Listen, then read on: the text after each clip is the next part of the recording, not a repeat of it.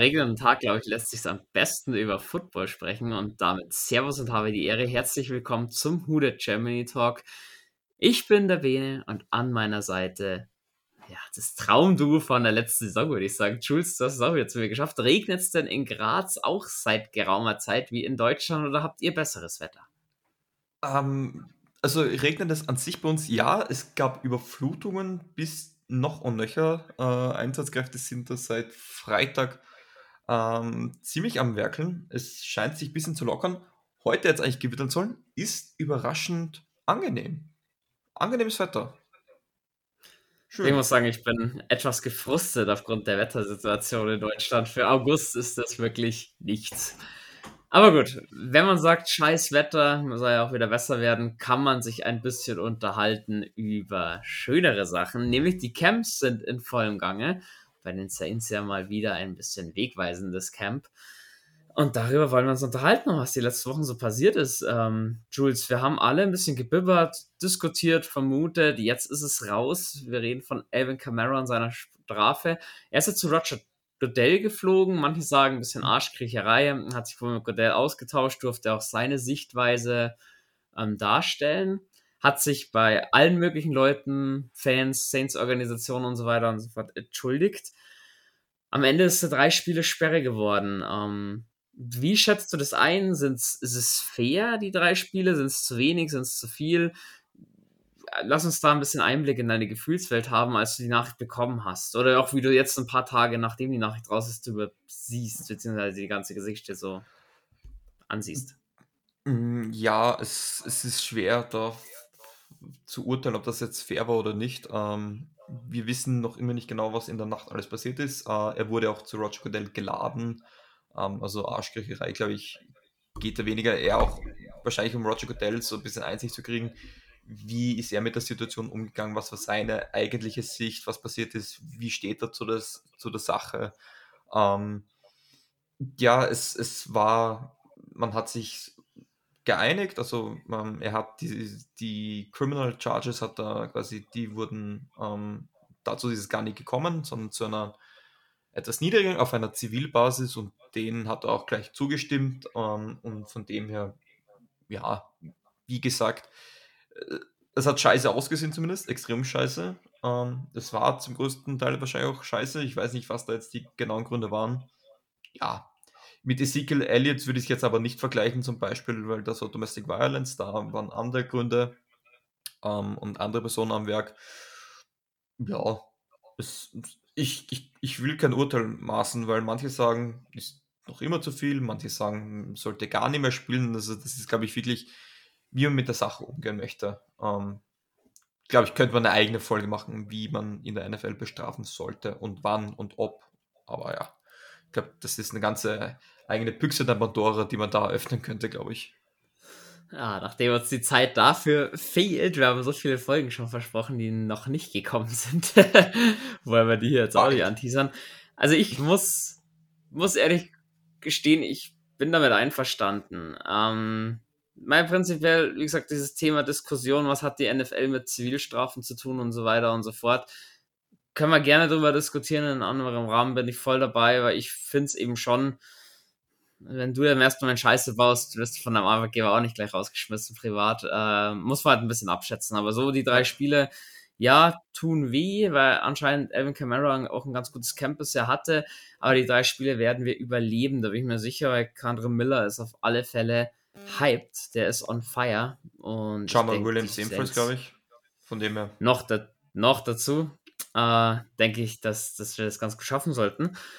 Ähm, generell, bevor wir so oder auf die einzelnen Positionsgruppen ein bisschen eingehen, auf die einzelnen Duelle, auf die einzelnen Sichtungen, wollen wir gleich mal die Verletztenliste durchgehen. Ähm, der Running Back Room hat ja da bereits ähm, ein paar Verluste anschreiben müssen. Mhm. Ino Benjamin, Achillessehnenriss, das war's mit der Saison, bevor sie überhaupt angefangen hat. Ärgerlich, weil ich glaube, Ino Benjamin hatte durchaus Chancen aufs Active Roster bzw. Practice Squad war er für mich sowieso sicher drinnen. Ja, absolut. Ich glaube, Practice Squad wäre nicht lange geblieben, entweder von unserer Seite oder beim anderen Team. Man weiß auch noch nicht, wie fit wird Country Miller wirklich zu, zu Season Opener sein, weil man will ihn bei 100% haben, wo man, glaube ich, momentan aber ausgeht. Ähm, und ja, das hat wieder mal, er hatte seine Flashes auf jeden Fall in einem, in einem katastrophalen Jahr des Run, des unseres Run Games hat er doch so diese paar Flashes gehabt. Das hat doch gut getan.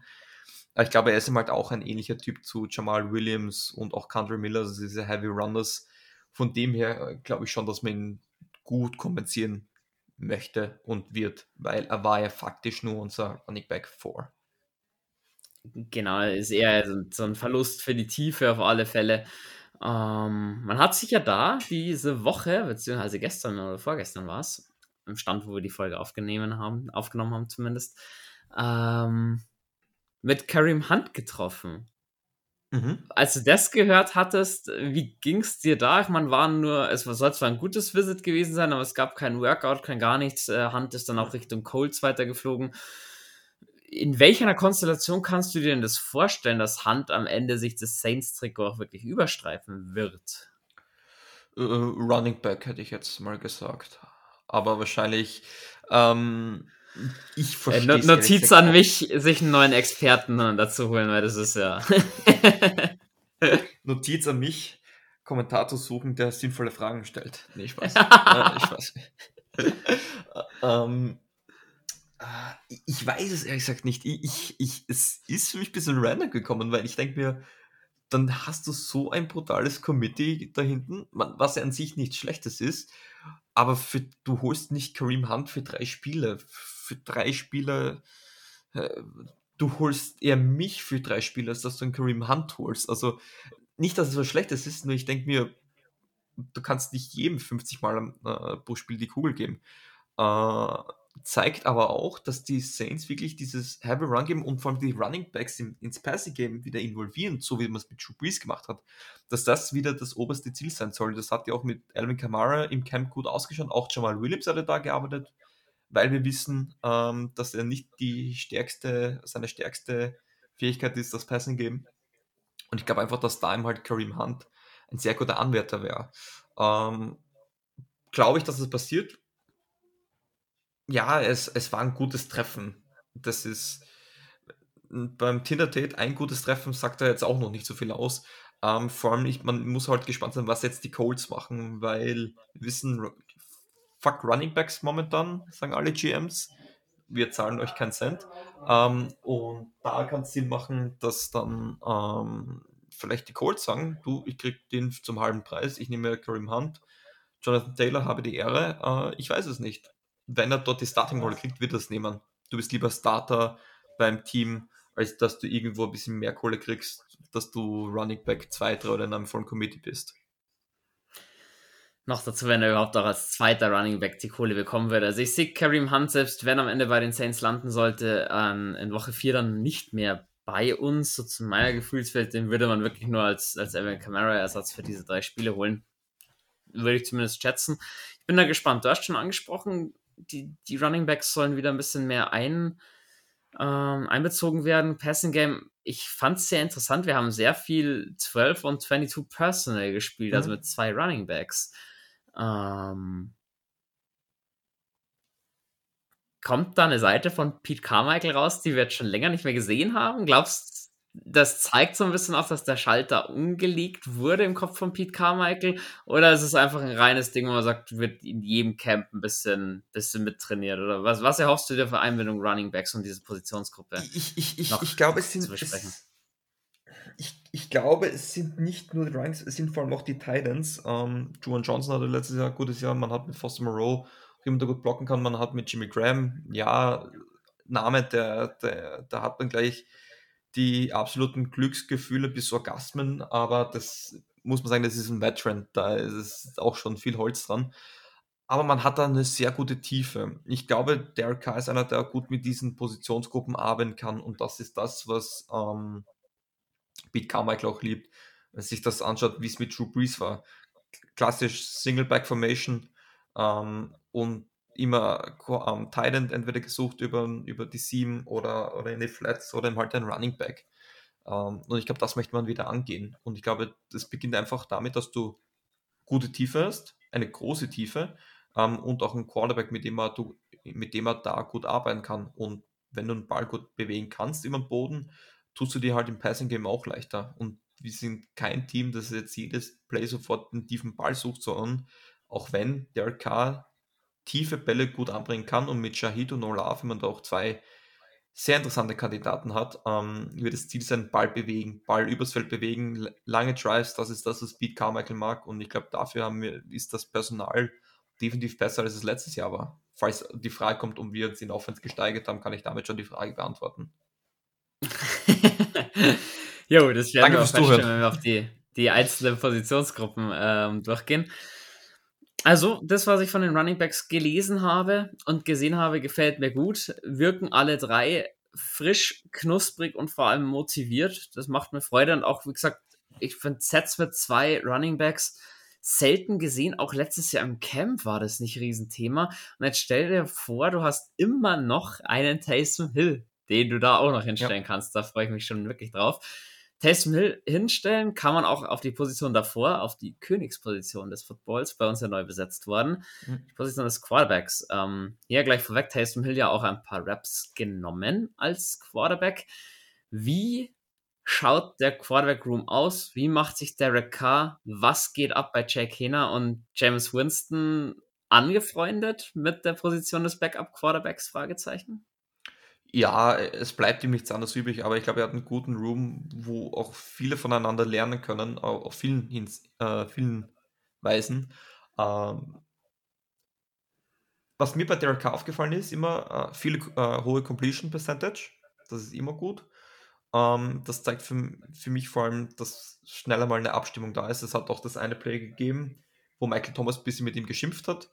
Das darf man jetzt aber nicht negativ auf, auf ähm, interpretieren sondern zeigt, dass, dass da einfach der Wille da ist, dass das Perfektionismus ist. Der, der hat gesagt, da muss der Ball hin. Das sind genau das die Möglichkeiten, wo du jetzt arbeiten musst. Das hat man, glaube ich, auch gut, das ist auch immer gut, vor allem mit Rookies oder neuen Spielern oder mit Michael Thomas, der zurückgekommen ist. Am Anfang bist du da immer noch etwas off, aber über die Regular Season, wenn du weißt, wie wirklich ein Gegner spielt, weil es ist dann Preseason und Regular Season ist nochmal komplett anders als gegen die eigene Mannschaft zu spielen, ähm, kriegst du auch viel besseres Gefühl dafür. Und das brauchst du einfach. Du kannst noch so ein Quarterback sein. Jeder Receiver ist anders, jeder Titan ist anders, jeder Running Back ist anders. Und gleich umgekehrt ist jeder Quarterback anders und da brauchst du halt die Abstimmung. Aber es scheint die Abstimmung gut zu funktionieren. Ähm, vor allem er mag seine Possession Receiver und auch Olave entwickelt sich, was man liest, sehr gut. Sollte, also laut mehreren Berichten ist der Offensive äh, MVP momentan im Camp. Das freut mich natürlich zu hören, weil wir haben gesagt, es war eine gute Rookie-Season, aber da ist definitiv noch Luft nach oben und da hat anscheinend gut dran gearbeitet. Wer mich positiv überrascht hat und viele, viele ähm, Journalisten ebenfalls, Jake Hina. Mr. Poser hatte immer ziemlich gute Raps, auch schön Deep Ball. Er erinnert für mich so ein bisschen schon an Brock Purdy-Typ. Du, die, die absoluten No-Names, ich, ich sehe auch so ein bisschen Stetson Bennett an bei den Rams. Das sind die absoluten No-Name-Quarterbacks, die eigentlich null Hype haben, aber die machen dir eines, der bekommt einen Ball, der geht durch seine Progression, der macht einen Easy Look, der wirft einen Ball, der hat eine gute Completion Percentage. Schau dir an, was Brock Purdy gemacht hat. Der hat da keine Zauberei, der ist da nicht 10 Sekunden herumgelaufen. Ich glaube, Jake Healer kann so ein Typ sein.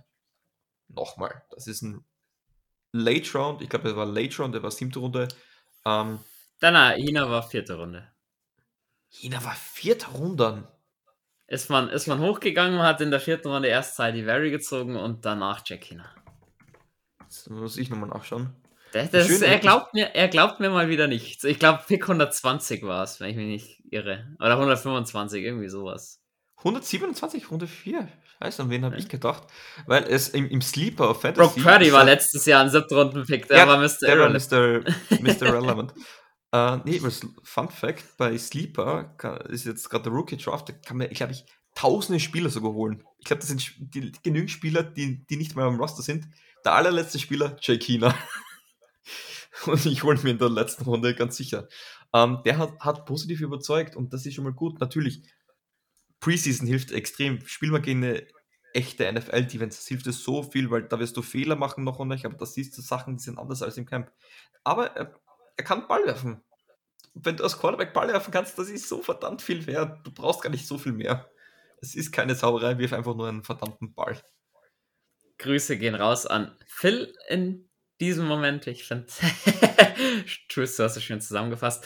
Ähm, Hina muss man aber auch sagen, die Woche 1 im Camp war äh, definitiv die bessere. Die zweite Woche hatte er ein paar Wackler auf äh, zwei, drei Interceptions. Fehler soll er machen.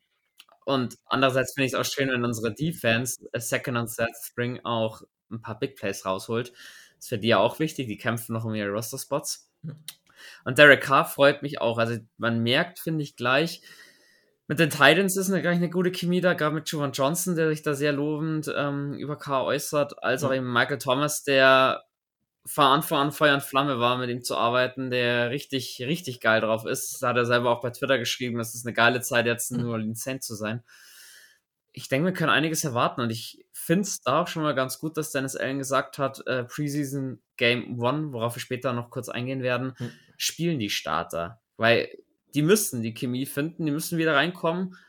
Kann nicht schaden, wenn die mal ein Viertel zusammen spielen. Ja, abs absolut du kannst, du hast, natürlich können sie sich verletzen, kannst du die Kreuzband reißen, das kann dir aber in Woche 1 auch passieren. Das kann dir, das kann dir in jedem Play passieren. Das ist eine mathematische Gewissheit. Jo, wir sind davor ja nicht gefeit, auch wenn wir dann in die Positionsgruppe schauen, die Derek Carr so ein bisschen die Arbeit erleichtern sollen und ihn dann beschützen sollen. Die O-Liner. Trey Turner einen Tag da gewesen, sich äh, Season Out verletzt. Ähm, so ein typisches Saints-Ding, mit dem ging diese Verletzungsmiserie äh, auch gerade in der O-Line so ein bisschen los. Ähm, mein Liebling Andrew Speed folgte drauf. Zwar kein Season-Ending, auch der Saisonstart ist wohl nicht gefährdet, ist eher so eine Day-to-Day-Verletzung. Aber da kam dann eben einer so ein bisschen aus dem Windschatten raus, mit dem man nicht gerechnet hat. James Hurst hat ja sein, seine Position auf Left Tackle, so scheint es zumindest verloren, seine Starting Position. Auf Trevor Penning wollen wir dann noch eingehen.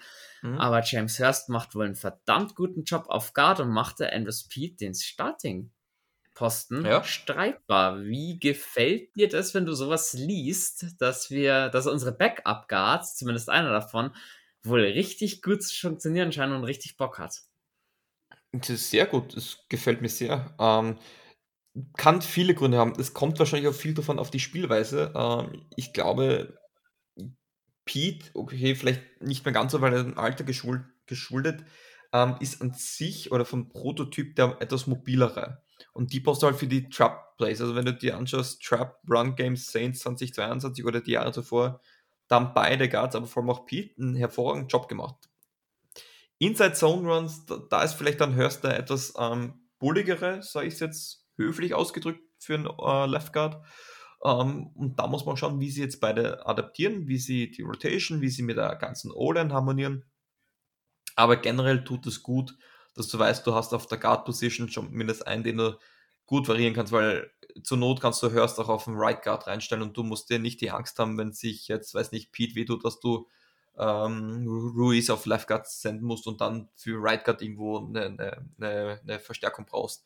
Das beruhigt dich schon mal immens. Und Penning freut mich unglaublich, dass er einerseits mal die Verletzung gut wegsteckt und zweitens, dass er auch einen, also anscheinend einen Step macht.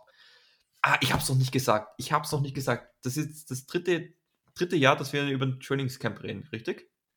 Ja.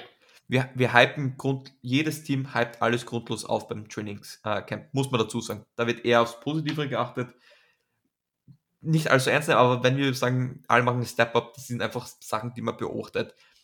Im Spiel sind es oft geringere Unterschiede, aber weil ich es die Jahre zuvor mir gesagt habe, muss ich es natürlich auch dieses Jahr wieder sagen. Don't overhype the camp. Das definitiv. Ich meine, wir wollen jetzt ja auch nichts alles überhypen, wir wollen die Positionsgruppen ein bisschen durchgehen und Trevor mhm. Penning wird nicht nur einmal erwähnt, dass der ein bisschen NFL-ready ausschaut als letztes Jahr, ein bisschen knuspriger, sondern das liest du überall. Und das finde ich eben schon interessant. Ähm, auch die Tatsache, was man letztes Jahr nicht so gesehen hat, nimmt sich nach dem Training noch mit Ryan Ramchick Zeit, um das eine oder andere reinzustudieren, macht einen guten Eindruck. Also es scheint so, als hätte er die Nase auf jeden Fall gerade vor in Richtung Starting Tackle auf Left Tackle. Auf, auf, auf jeden cool. Fall. Nachdem er letztes Jahr schon so zusammengehatet wurde aufgrund seiner Verletzung, eine super Sache. Er ist anscheinend auch wieder zu 100% fit. Wie auch auf der Gegenseite Cesar Ruiz ist auch wieder voll da. Camp muss man sagen, eigentlich unauffällig. Das ist aber auch für mich in Ordnung. Ähm, genauso wie bei Eric McCoy, von denen musst du nicht viel hören. Ryan Ramchick ebenso, solange sie sich nicht verletzen, sind es keine schlechten Nachrichten. Ich finde, Ramchick hat zwar verdammt viele Veteran Days, ich weiß nicht, wie mhm. viel man da zugesprochen bekommt, aber mir soll es recht sein, Hauptsache er verletzt sich nicht. Man da muss auch dazu sagen, noch mehr sagen, es gibt heuer oder diesen Jahr, wie man nördlich von Bayern sagt, ähm, mehr Veteran Off-Days, weil, und deswegen finde ich es so lustig, dass man sagt, die schauen knusprig aus, es ist momentan verdammt heiß in New Orleans. Deswegen viele haben auch immer das Training beenden müssen oder wollten es, weil es einfach zu heiß war, weil es bei um die 40 Grad in der Sonne trainieren, jeder, der das gemacht hat, ja, viel Spaß. Und das mit einer ordentlichen Intensität, wo es nicht über ein bisschen Ballwerfen, ähm, wo es nicht bei ein bisschen Ballwerfen bleibt. Deswegen glaube ich, dass da auch die Älteren unter unserer Generation da auch ein bisschen geschützt gehören. Jo. Wenn wir die NFL-Teams reagieren auf die Hitze, die davon betroffen sind, Saints trainieren ja auch äh, sehr viel in der Halle, weniger draußen. Mhm. Schade für die Fans, aber man muss ja irgendwo trainieren. Es hilft ja nichts. Ähm, Gerade eben, um die neuen Leute mit einzubringen oder die alten. Wir kommen zu den Titans. Jimmy Graham hast du vorhin schon angesprochen. Da habe ich eine interessante Statistik gelesen, beziehungsweise einfach nur der Hinweis. Ähm, ja, natürlich, er ist ein Veteran. Wir haben nicht den Heilsbringer zurückgeholt. Das ist Jimmy Graham nicht mehr. er bringt ja Tiefe und er bringt ja Präsenz in der Red Zone, die sicher nicht Licht schaden kann. Und wenn du dir die Stats anschaust, mit Kyle Pitts letztes Jahr, da war Jimmy Graham nicht weit weg. Gut, man muss auch sagen, bei den Falcons, ja, ganz eine eigene Baustelle, die haben bisher immer noch nicht geschafft, Pitts richtig einzusetzen, in meinen Augen, aber warum soll es jetzt auch nicht gehen? Jules, ich hatte, seitdem ich die Saints verfolge, noch nie so einen mit Namen gespickten Tight Room wie dieses Jahr. Juvan Johnson, Foster Moreau, Taysom Hill, Jimmy Graham, Jesse James ist gerade im Camp. Äh, Lukas Krull ist da, zwar zurzeit verletzt. Denke ich, wird auch wegen seiner Verletzung gerade, die jetzt schon äh, ein paar Tage angeht, den, den, den Sprung sowieso nicht mehr schaffen, war immer schon so ein Wackelkandidat. Äh, das bringt ihm jetzt gleich so ein richtiges Knack. Aber da erwarte ich mir dieses Jahr sehr, sehr ja. viel. Ja, das passt du. Das war das immer. Viele Titans, wie gesagt, Joe und Johnson kannst du als Receiver aufsetzen, wissen wir, ehemalige Receiver. Jimmy Graham mit seiner Montur, Ex-Receiver, kannst du aufstehen, äh, aufstellen. Ähm, machen die Saints auch gerne. Dann hast du Taysom Hill, das, den kannst du überall aufstellen. Den kannst du hin, den kannst du in die Defense aufstellen. Den Special Teams wird er eh aufgestellt. Ähm, und dann hast du mal noch mit Foster Moreau, guter Blocking Titan, der seine Routen laufen kann und der von die Chemie mit, mit, ähm, mit Derek hat. Also du hast du hast vielleicht nicht die besten das wirst du niemals haben bei den Saints, aber es reicht, wenn du sie richtig einsetzen kannst. Da wird keiner dabei sein, der dir eine 1000 Yard Season bringt, aber sie bringen, sie machen dir bei Third and Seven macht dir der Titan einen wichtigen Catch. Und dann ist es mir ehrlich gesagt auch scheißegal, ob das Teil 1, 2, 3, 4 oder 78 ist, solange er ihn macht. Das ist alles, worauf der Fan schaut, ist der Ball gefangen oder nicht.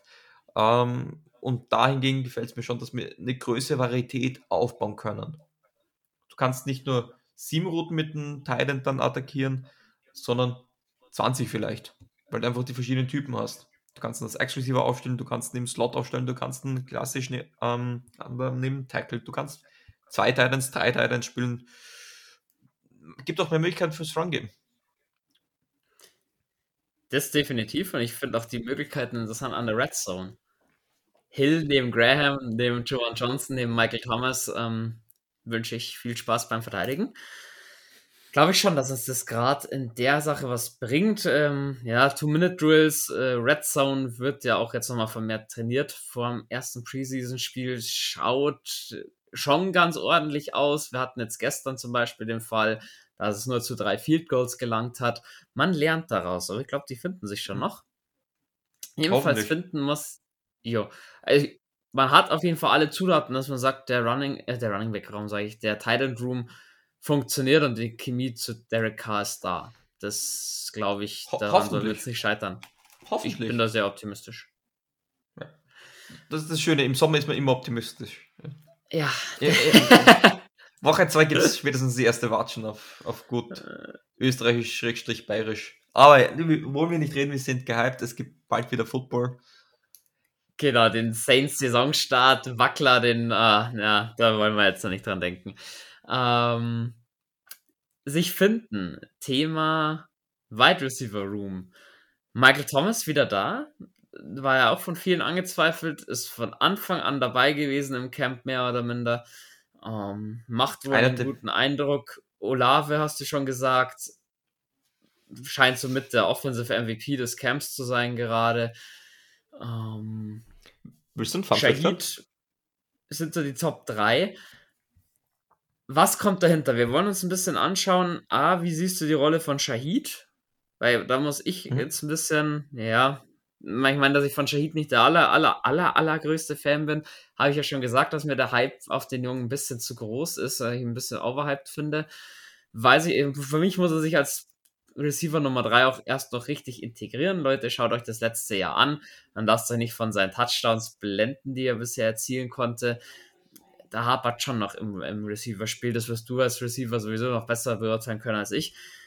Wie siehst du das?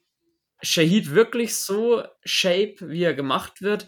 Und wie schaut's aus, Wide Receiver Nummer 4 bis 6? Wer hat die Nase vorn? Wir denken dran, Glass Quan Smith mal wieder verletzt. wie auch immer halt. Ähm, wir haben Washington da, wir haben den Edwards da, wir haben A.T. Perry da als Rookie. Wie schaut's aus? Was hast du so rauslesen können? Was hast du gesehen? Was gefällt dir? Was gefällt dir nicht? Wide Receiver ist ja doch auch eine nicht ganz unwichtige Position für uns. Ähm, cooler Fun Fact: Michael Thomas ist der einzige Receiver in unserem Receiving Court, der momentan bisher noch keine WWchen hatte. Also, das kann leichter, also die ersten Zerrungen kommen am Anfang, wenn du erstmal wirklich mit viel Belastung spielst. Das ist aber meistens nichts allzu Schlimmes. Ähm, zu Shahid, das ist, äh, ist schwierig. Ich, ich, ich es klingt, als wäre ich so ein großer Hater, aber es ist ähnlich, ich, ich will nicht diesen Hype sofort aufkaufen, weil er jetzt bar, er hatte gute Plays, das will ich ihm auch nicht schlecht drin, aber wenn ich mir denke, Harris war 21, unser Mann eigentlich, 22, hat dem keiner mehr interessiert und wollte jeden mal loswerden. Die NFL ist hart und skrupellos. Er braucht einfach ein bisschen Zeit. Deswegen, er, ist, er wird unser Receiver Nummer 3 sein. Das ist ein bisschen Nummer 4. Er wird, also er wird nicht die hohe Snapshare sehen, vor allem wenn man sagt, zwei Running Backs oder zwei Titans, er zwei Titans, ähm, spielst du nur mit zwei Receivern. Das sind Thomas und Olave. Die sind unangefochten, dass die harmonieren auch gut, also auch vom Typus her passt das gut. Und ähm, ja, er muss sich dran arbeiten. Wer Jacob Smith hatte ein überraschend gutes Camp, wenn er bisher da war. Er hatte auch äh, Wade, womit, glaube ich, 10, 15, 20, ich weiß nicht, wie viele momentan im riesigen Saints-Roster mit der Wade momentan ein Problem haben. Ähm, aber hatte kein schlechtes Camp. Also ich glaube, er ist dabei unser Wide Receiver 4, einfach weil er auch ein Veteran ist. Und am Anfang der Saison da irgendwelche unerfahrenen Spieler reinzuhauen, bringt ja wenig. Vor allem Veterans kommen dann erst später, also Nummer 4 Receiver kommen erst später ins Spiel, also zum Ende des Spiels, Fourth Quarter. Ja, da ist da meistens noch was, ähm, da geht es um was und dann ist jeder Catch nochmal wichtiger, als es eh schon ist. Da willst du lieber einen Veteran haben. Aber er hatte gute Drills, er one-on-one in der Red Zone war vom sehr, hat das sehr überzeugt. Ähm, was auch immer seine, eigentlich seine Stärke war, er das Route Running war nicht wirklich seins. Ähm, bleibt interessant zu sehen sein. Und ja, bei Shahid einfach wirklich, wie er sich äh, involviert mit Route Concepts, Route Running, was machen meine Mitspieler, wie muss ich mich verhalten. Da ist halt Preseason unglaublich gut, wenn du wirklich gegen verschiedene Looks spielst, verschiedene Defenses, die einfach einen anderen Approach haben. Da lernst du so viel daraus. Jo, äh, danke dafür ich muss sagen, vielleicht halten ja die Glasknochen dann bis äh, Quarter 4, bis er dann mal zum Einsatz kommt. Nicht Spaß beiseite. Um, ähm, so zu Eddie Perry kann man sagen, hat jetzt kein Outstanding Camp, aber er setzt seine Ausrufezeichen. Der eine oder andere gute Catch, der eine, eine gute Aktion, gerade auch wenn er First Team spielen durfte, waren dabei wird knapp, auch je nachdem, wie viele Receiver die Saints im ersten 53-Mann-Roster haben wollen. Da gibt es ja auch durchaus Varianten, wo nur fünf zu Zuge kommen. Da wird er schwer haben, gegen Washington, Edwards sich da durchzusetzen. Auch Kirk Merritt ist immer noch Thema, wenn der wechselt, wird zwar auch immer hin und her geschoben zwischen Running Back und Wide Receiver. Wird spannend, wir werden da doch einige Namen auf dem Practice Squad haben, ja, die Stilpotenzial für andere hätten, aber die, die Saints werden wissen, was sie da machen. Edwards sagen, hatte er gerade im Minicamp äh, etc. pp. wirklich einen guten, äh, einen guten Start bei den Saints. Äh, diese Berichterstattung über ihn ist ein bisschen abgeflacht im großen Camp. Deswegen gehe ich davon aus, dass er da, auch wenn er eben jetzt einem Lattimore, einem Adibo, einem Taylor begegnet, vielleicht den ein, eine oder andere Problemchen mehr hat. Schauen wir mal, aber ich sehe es im ersten Moment genauso wie du. Die ersten vier Receiver sind besetzt. Denke auch, Glasgow Smith, wenn er fit wird, sollte diese Rolle haben. Wenn er natürlich verletzt ist, wird es für den, glaube ich, schon auch eng, dass es Richtung Practice Squad geht. Also, das könnte ich mir schon vorstellen. Bei seiner verletzten Geschichte, dass die Saints da sagen, nee, dafür haben wir noch andere Veterans, die da zum Zuge kommen sollten generell, die Offense haben wir jetzt mal durch. War es das Camp der Offense bisher? Das fand schon gesagt, wir haben uns wohl in der Offense verbessert. Bist du zufrieden mit den ersten eineinhalb Wochen Camp? Ist. Ja und nein. Also ich, ich, ich, ich, ich bin da neutral. Für mich hat Camp da einfach zu. Also erstens sehe ich da viel davon viel zu wenig. Und zweitens gebe ich da dem Ganzen einfach viel zu, viel zu einen geringen Stellenwert. Ähm, für mich ist es einfach, dass die Offense und die Defense, die Units einfach ein bisschen zusammenspielen kann mit Kontakt. Das ist das erste Mal seit einer langen Zeit, dass du das ein, einfach eine Eingewöhnungsphase.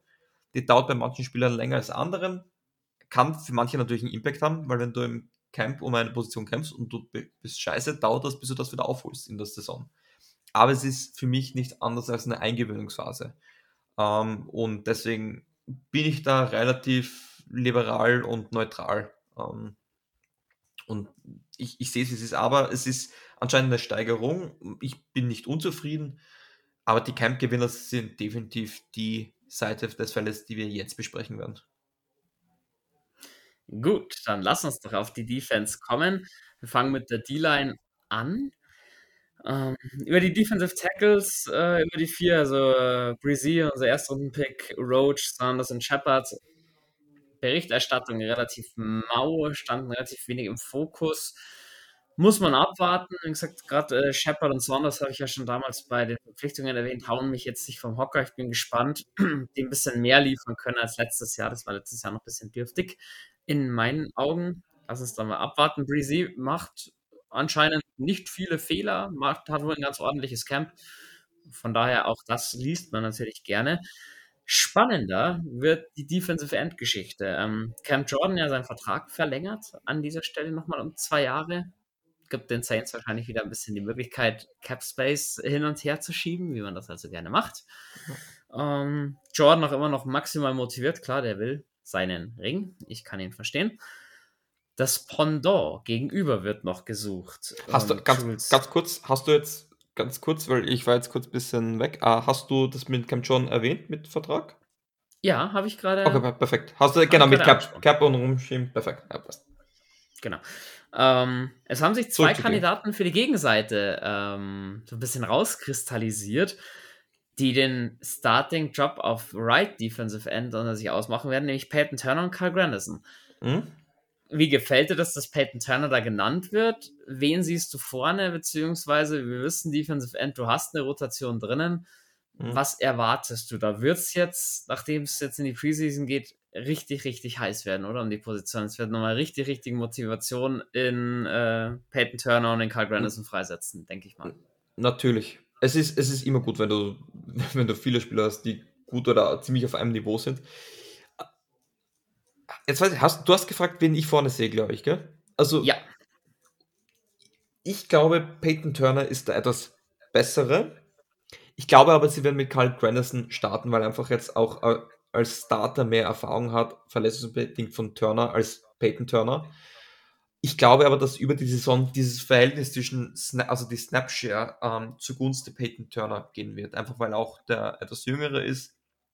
Ähm, und ich glaube auch der explosivere bleibt abzuwarten. Ich, es werden beide ihre Snaps sein, es werden beide ihre Chance bekommen, es werden beide, sie werden beide zeigen müssen, sowohl gegen Run als auch gegen Pass, also bei Third Down. Und da muss man schauen, wie sie, wie sie sich einfach anstellen. Und Preseason, da ist ein super, super Kandidat. Aber ja, es, es wird, es wird eine Snapshare werden.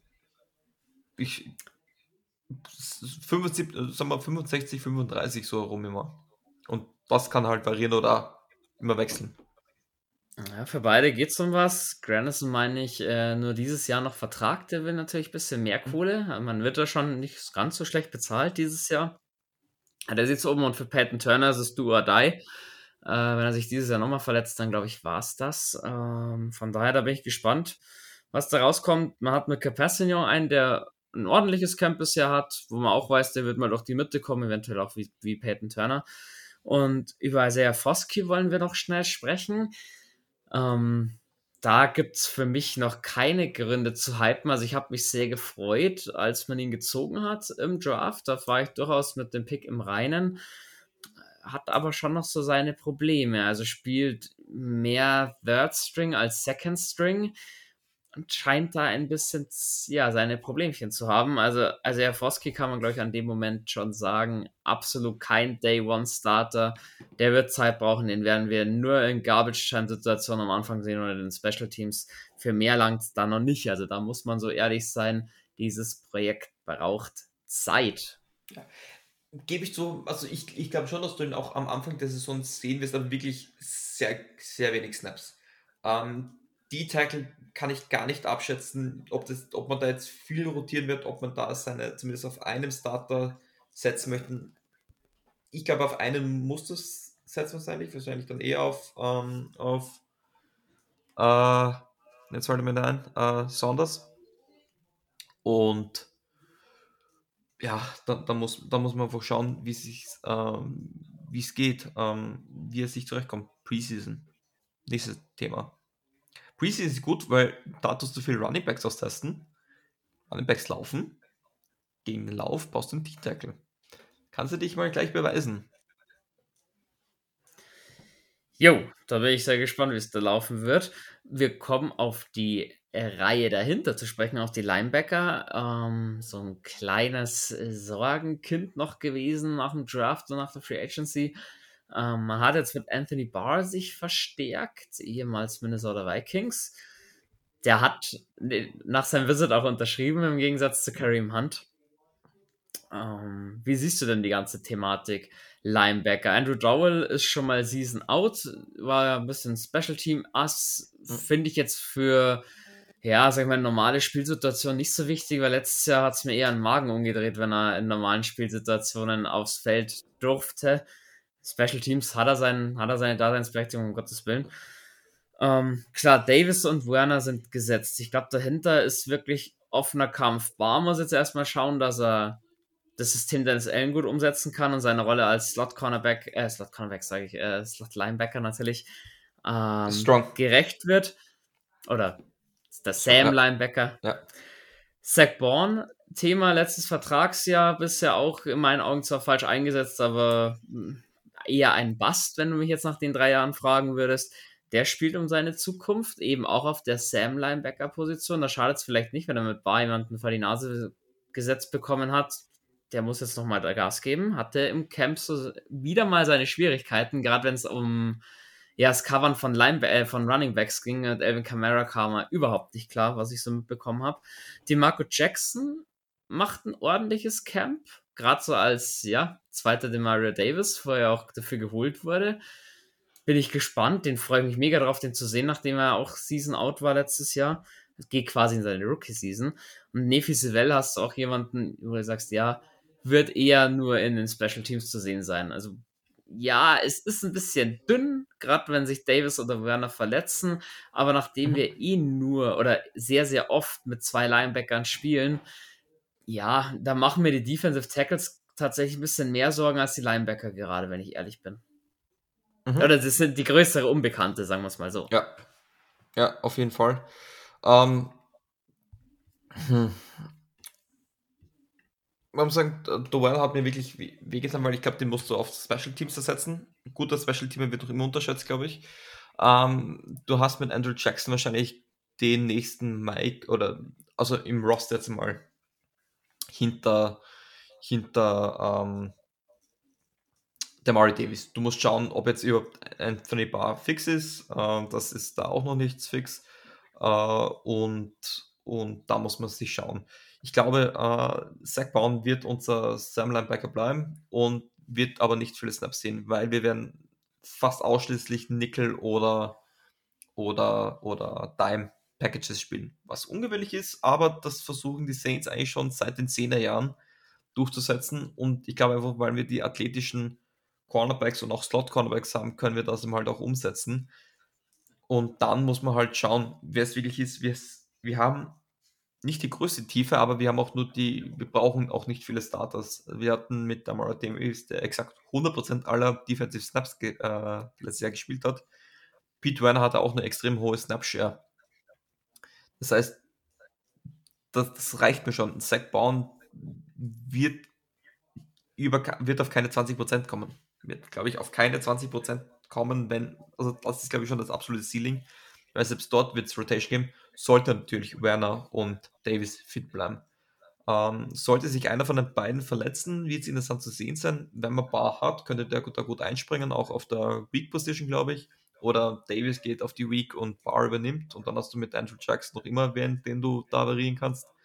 Ähm, das, das bleibt dann natürlich abzuwarten, aber davon gehen wir jetzt noch nicht aus.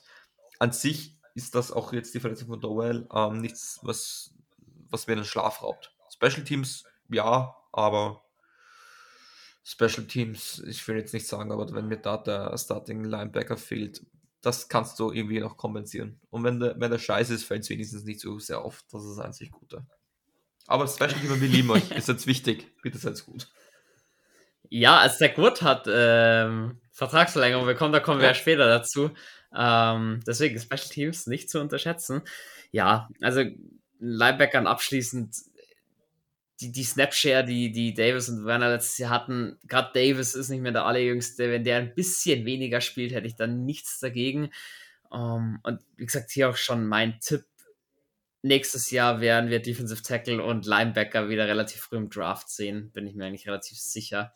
Da ist es mhm. einfach ein bisschen dünn, meiner Meinung nach. Ihr, ihr merkt, ich bin von meinen, unseren Defensive Tacklen echt da nicht überzeugt. Da bin ich echt gespannt, was da kommt. Wo ich nicht gespannt bin, was da kommt, wo ich mich absolut drauf freue, wo ich absolut geil drauf bin, sind unsere Cornerbacks. Mhm. Cornerback 2 Battle voll im Gang. Adibo gegen Taylor. Latimore ist knusprig wie noch nie in ja. dem Camp angeblich. Ich glaube, über den brauchen wir überhaupt nicht reden. Ähm, Nick Underhill hat gesagt, Latimore im Camp, als wäre Mike Evans weak brutal. Also das freut mich sehr. Eben gerade spielt er jedes Mal gegen Michael Thomas, beide wirklich auf hohem Niveau sich am Duellieren. Das, das macht Spaß und das will ich ja im Camp haben, diesen Wettkampf. Also sehr, sehr geil. Ja. Ähm, wollen wir auf Adiba und Taylor eingehen? Taylor hat, muss man dazu sagen, auch einige Snaps und Spielsituationen als Slot-Cornerback gesehen. Ähm, also Bradley Roby dann nicht äh, zu 100% gesetzt für den Start. Wie ist denn dein Gefühl? Also bis jetzt muss man ja sagen, wenn man den, den Beobachtern vor Ort und äh, den Medien glauben möchte, Debo so ein bisschen die Nase vorne. Wir wissen, das verflixte zweite Jahr steht jetzt bei Taylor an. Siehst du da auch eine Rotation oder glaubst du, der, der sich durchsetzt in Week 1, der wird es dann auch erstmal sein? Oder glaubst du, Dennis Allen lässt sich auf ein Experiment ein, wenn zum Beispiel Adibo gegen die Titans nicht funktioniert, dass dann in Week 2 Taylor auf Cornerback 2 steht. Ich glaube, es hat weniger. Ich glaube, wir müssen, und das ist von einer, der in Wirklichkeit null Ahnung hat, bisschen weggehen von der Ideologie eines Cornerbacks 1 und Cornerback 2. Was heißt Cornerback 1? Der spielt immer. Cornerback 2 spielt eigentlich auch immer, weil zwei Receiver findest du immer am Feld. Cornerback 3 ist der dritte und bla bla bla. Das ist Zahlensystem, sollte jedem bewusst sein ich, ich glaube, NFL ist nicht so. Du hast auch, du siehst es so, wenn Lattimore spielt, der, der, spielt meistens, dass er gegen den fixen Nummer 1 Receiver spielt. Ähm, und ich glaube einfach, dass man vielleicht Cornerback 2 so einsetzt, ähm, gegen wen willst du gegen welchen Spieler haben? Und dann kann es so sein, dass dieser Spieler öfters im Slot agiert oder öfters außen und dass du dahingehend variierst einfach. Und dann gibt es halt, dass ein Spieler manchmal öfters im Slot auftaucht, dann wieder außen, dann der andere vielleicht im Slot.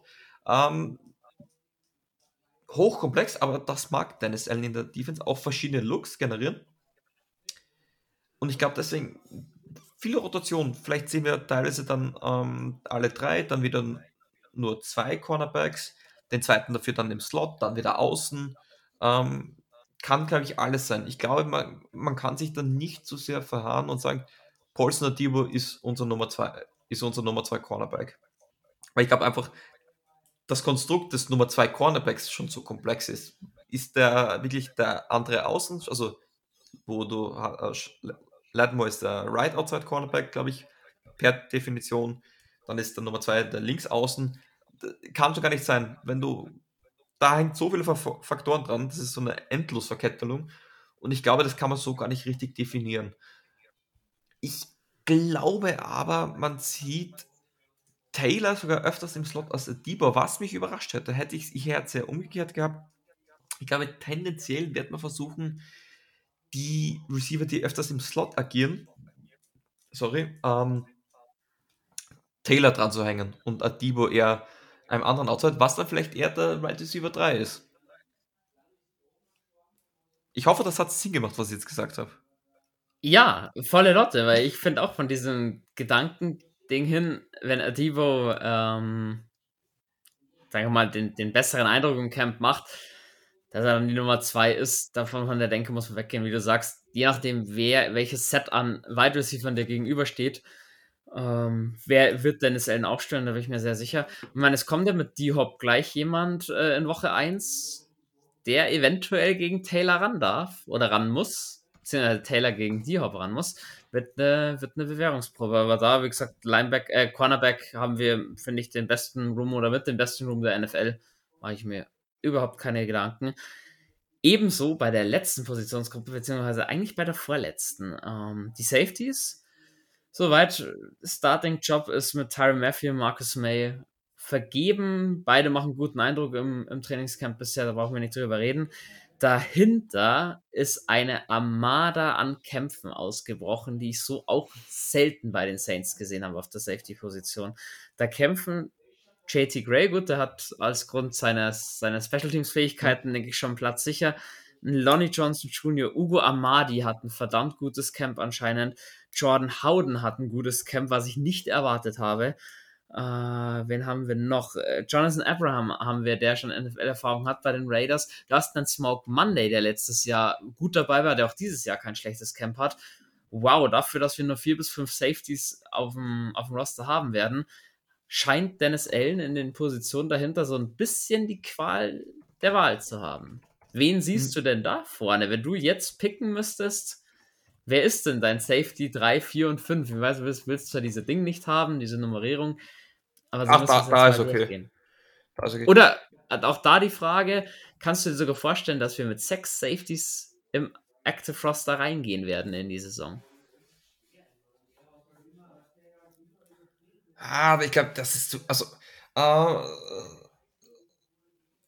warte, ich, ich probiere das jetzt anders auszurechnen. Bist du 10, sagst du 10, 15, 20.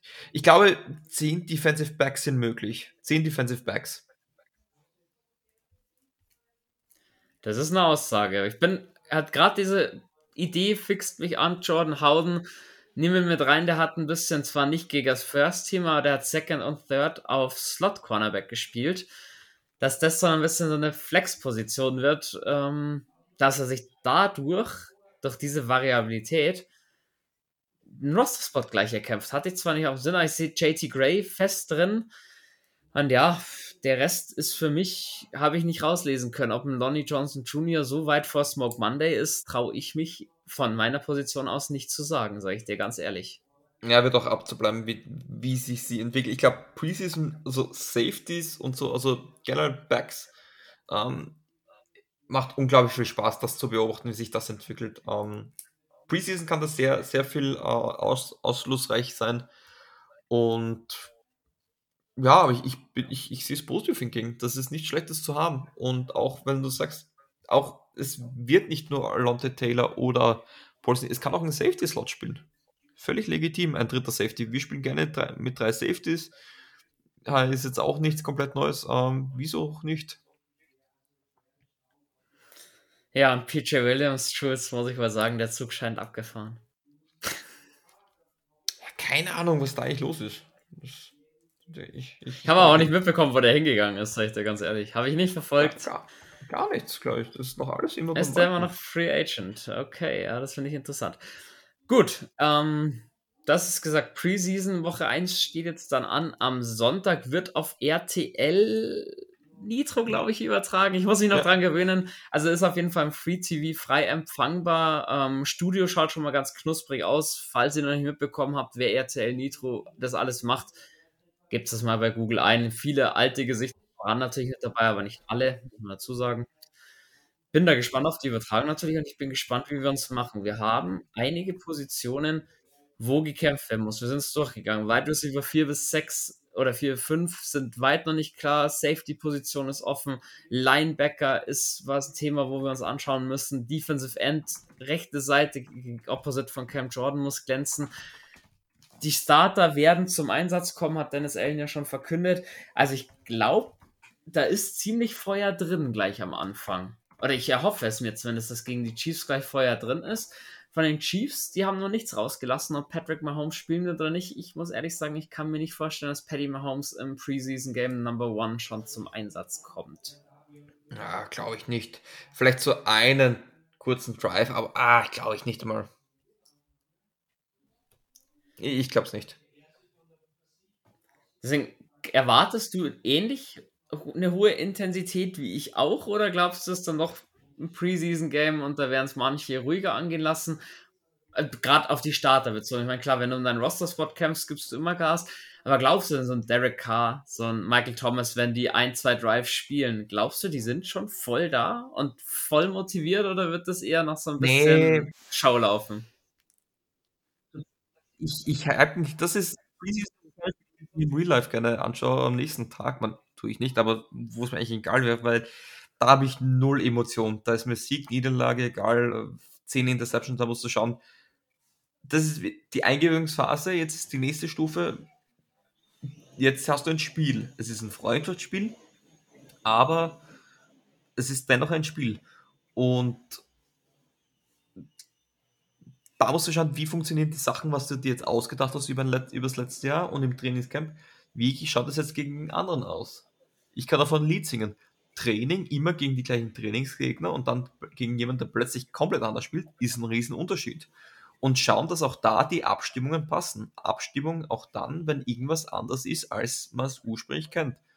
Und ich hoffe, dass sie Ehrgeiz drin haben, dass das alles gut funktioniert. Sie wollen, dass natürlich so viel wie möglich gut funktioniert. Aber ja, ich, ich, ich, ich lasse da die Kirche im Dorf und glaube, sagt, da wird, ähm, es wird ein ziemlich uninteressantes Spiel wie jedes Preseason-Spiel. Okay, aber wenn ihr genauso viel Vorfreude habt wie ich, 19 Uhr am Sonntag, ich bin auf jeden Fall dabei und werde mir das anschauen, einfach weil ich es cool finde, dass unsere, unsere Männer wieder spielen. Äh, in diesem Sinne, ihr jetzt gemerkt habt mit der Folge, jetzt, wir sind voll in der Saisonvorbereitung. Jules und ich sind auch wieder voll da. Äh, wir werden jetzt wieder wöchentlich eine Folge bringen wie ihr es gewohnt mhm. seid. Wahrscheinlich Montag aufnehmen, Dienstag wird sie erscheinen, so ist zumindest der Plan. Äh, gehen wir natürlich auf das Preseason-Spiel vom Tag davor ein. Wir schauen aufs nächste Preseason-Spiel. Wir gehen ein bisschen auf die Vorkommnisse unter der Woche im Camp ein. Sollen eher kurz gehalten werden. Ich peile da eher so 25, 30 Minuten an, sage ich euch ganz ehrlich. Schauen wir mal, was es wird. Ihr kriegt eine kurze Überblick, so ein kleines ähm, Preview nicht zu den einzelnen Divisions, sondern zu den Conferences, also AFC und NFC, werden wir mit bekannten Gästinnen und Gästen, die ihr vom letzten Jahr kennt, mal durchsprechen. Jules, bei der AFC, wen dürfen wir da anteasern oder wen kannst du da anteasern? Als äh, Gast? Soll ich schon sagen, genau wer es ist oder welche Divisionen Ge sie vertreten werden? Gerne beides. Also wir haben Kandidat, äh, sowohl eine Kandidatin für die AFC South, die wohl dann alle schon kennen sollen, das ist die ähm, Sarah von den äh, Tennessee Titans oder von Titans German beziehungsweise äh, und ein Andri, ein Trainer von den äh, Fantasy Broadcastern. was er damit zu tun hat, er ist nämlich der, der so, wie sagt man so, so Kolum äh, Kolumnenschreiber für die Kansas City Chiefs. Und der Typ kennt sich aus. Der Typ kennt sich wirklich aus. Nicht im Fantasy. Da lege ich euch vor allem die letzten, die Preview-Folgen von den letzten zwei Jahren AFC West, wo er uns begleitet hat, ans Herz. Also da auf André seinen Part bin ich wirklich sehr, sehr gespannt. Grüße gehen raus an der Stelle. Äh, moderieren werden das Jules und Phil, da bin ich mal nicht mit dabei. Bei der NFC, da wird Timo vom ehemaligen Awesome Football Podcast wahrscheinlich mit dabei sein und Sebastian von den Packers Germany. Auch bekannte Gäste, freuen wir uns drauf. Ich hoffe, dass Sebastian noch zusagt, aber ich habe ein gutes Gefühl. Kommt dann auch pünktlich zum Saisonstart, dass ihr so einen kleinen Überblick habt, was geht denn eigentlich in den anderen Conferences und Divisions so ab. Jo, sonst, Jules, hast du noch irgendwelche Anmerkungen, Vorschläge, Wünsche, Grüße, keine Ahnung was. Die Special Teams waren relativ unspektakulär. Haben wir damit abgehakt. Oh, scheiße! Die habe ich vergessen. jedes Jetzt Klischee, absolut jedes Klischee einfach erfüllt. ja, genau. Ähm, jetzt haben wir vorher noch über Zach Woods Vertragverlängerung geredet. Ähm, Jules, du hast das sogar in deiner Story gehabt, wer privat Jules auf Instagram folgt hat's gesehen. Die, die es noch nicht machen, folgt Jules. Äh, Jules, deine Followerzahlen sollten prägnant in die Höhe schießen. Ich freue mich drauf. Nee, das, ähm, macht nur, das, das Highlight, das Highlight-Clip der NFL zu dieser Verlängerung war das geilste, was ich je gesehen habe. Da gebe ich zu. Was, was habe ich noch gepostet für eine Story? Ähm, oder, du hast oder war, äh, gerepostet das Highlight-Clip von Zach Wood zu seiner Vertragsverlängerung. Ach, ach so. das, ich, das war einfach. Das, ich, das ist so muss, die Saints haben es eh als, als Post auch ja, geil. Geil. Ich, ich fühle, es ist. Das werde ich jedes Jahr jetzt posten, versprochen. Ganz kurz, ich habe auf Twitter nämlich schnell Nick Underhill gefragt, ähm, was jetzt eigentlich die Sache mit PJ William ist und the Gun. Also kann man davon ausgehen, dass er jetzt weg ist? Drei Buchstaben, Y-E-S, yes. Also kann man davon ausgehen, dass PJ Williams nicht mehr bei den Saints spielen wird nach seinen 27 Einjahresverträge, die er bei den Saints bekommen hat. Ja, einerseits, ich meine, die letzten zwei Jahre waren zwar besser, die ersten vier waren milde gesagt, der Frechheit. Ja, dann hätten wir das auch abgehakt. Kicker-Duell, also ich glaube, Panther hört man nichts, da wird man bei Black Gilligan bleiben, auch wenn der eine neue Nummer spielen muss. Ich glaube, das hat er verkraftet, da er seine vier verloren hat.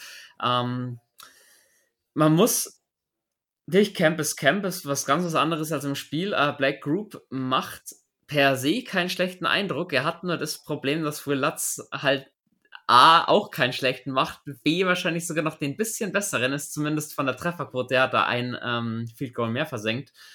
Äh, denke auch, wenn Will Lutz in der Preseason nicht auf einmal zum Wackeln anfangen sollte, werden wir den nächstes Jahr wiedersehen da schon mal eine gute Nachricht. Das einzig verschossene Field Goal war aus 42 Yards. Also er hat an 62 Jahre schon verwandelt.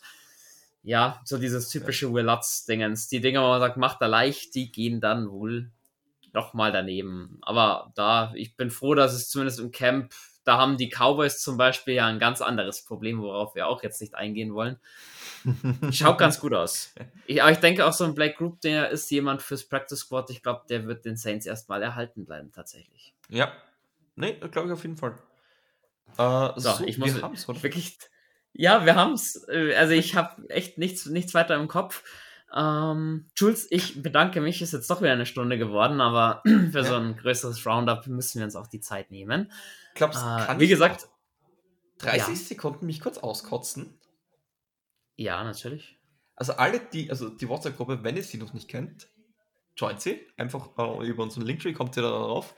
Ähm, es ist, glaube ich, bekannt, dass ich kein Fan von Quarterback-Rankings bin. Das, glaube ich, kennt man von mir schon.